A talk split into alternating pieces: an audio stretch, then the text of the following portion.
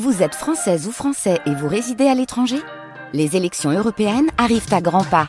Rendez-vous le dimanche 9 juin pour élire les représentants français au Parlement européen. Ou le samedi 8 juin si vous résidez sur le continent américain ou dans les Caraïbes. Bon vote Alors, comme Gérald Darmanin, le ministre de l'Intérieur, assure pour défendre son texte que la France ne veut pas être le seul pays en Europe à ne pas légiférer sur l'immigration, voyons ce qu'il en est dans le club des correspondants qui s'arrête d'abord en Italie. L'Italie, Bruno Duvic ou Giorgia Meloni, la chef du gouvernement, veut contenir l'immigration en envoyant une partie des exilés qui se dirigent vers son pays en Albanie. La première ministre avait pris tout le monde par surprise en annonçant cet accord euh, début novembre. Où en est-il? Eh bien, on n'a pas tellement avancé. Derrière l'effet d'annonce, il manque beaucoup de détails concrets. Alors, ce que Giorgia Meloni avait annoncé le 6 novembre, c'était le traitement de 36 000 dossiers chaque année. Via cet accord, cela représenterait un peu moins d'un cinquième des exilés arrivés en Italie en 2023. Il s'agirait de personnes secourues par des navires officiels italiens dans les eaux internationales, en premier lieu, seraient orientés vers l'Albanie les migrants provenant de pays jugés sûrs autrement dit ceux qui auraient le profil pour être expulsés rapidement. Comment fait-on le tri sur les bateaux en mer? Pas de réponse. Deux centres sous juridiction italienne doivent voir le jour en Albanie. Là non plus, le mode d'emploi juridique n'est pas clair. Un premier emplacement pour le traitement des dossiers, un autre qui serait un centre de rétention avant expulsion. Et le projet est passé euh, en Conseil des ministres cette semaine. Et ce qui n'est pas mentionné précisément, c'est le coût de l'opération. Construction des locaux, fonctionnement, personnel, policier. Cela ne reviendra pas à plus de 200 millions par an, dit le ministre italien des Affaires étrangères. Sachant que cet accord porte sur 5 ans, on arrive aux milliards d'euros. Et au fond, la question, c'est quelle est l'efficacité d'une telle dépense? Personne ne croit au chiffre de 36 000 migrants pris en charge chaque année, ce sera sans doute nettement moins. Seulement 15% des mesures d'expulsion décidées en Italie sont effectivement appliquées. Il n'y a pas de raison que le chiffre soit supérieur depuis ces nouveaux centres. Or, l'Albanie ne veut pas garder les personnes au-delà d'un certain délai.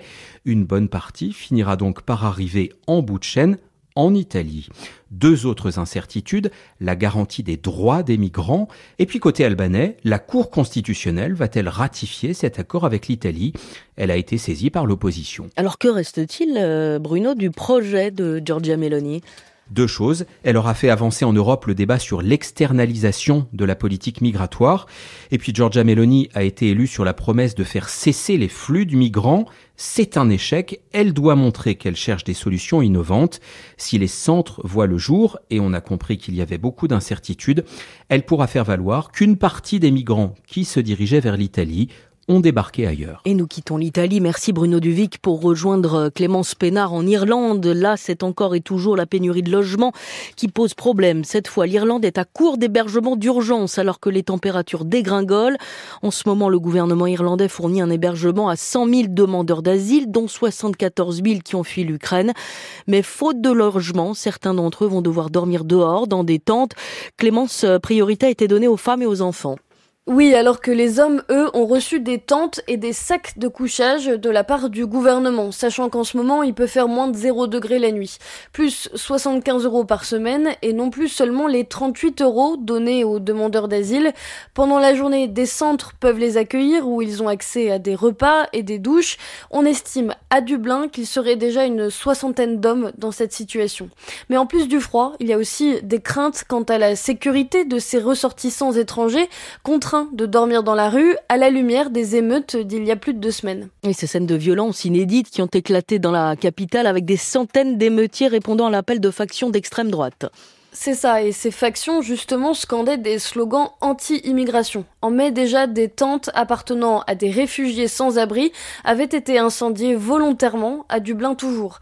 Et ces derniers mois, plusieurs manifestations ont eu lieu devant ce qu'on appelle des direct provisions, des centres d'hébergement d'urgence.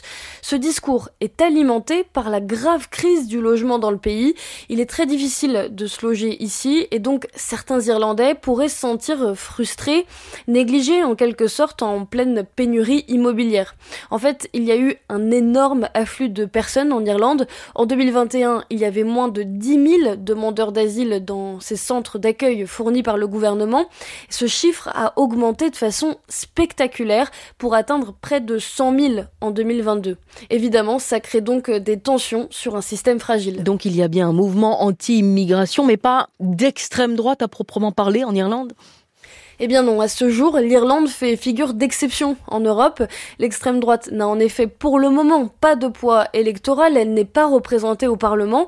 Donc pour l'instant, à nouveau, contrairement au reste de l'Europe, aucun parti politique en Irlande n'a embrayé sur ce thème de l'immigration. Aucun n'en a fait ses choux gras au niveau du Parlement national. Mais il va être intéressant de se pencher sur les prochaines élections locales qui, elles, auront lieu en mai 2024. Clémence Pénard en Irlande, c'était le club des correspondants. Merci à vous deux.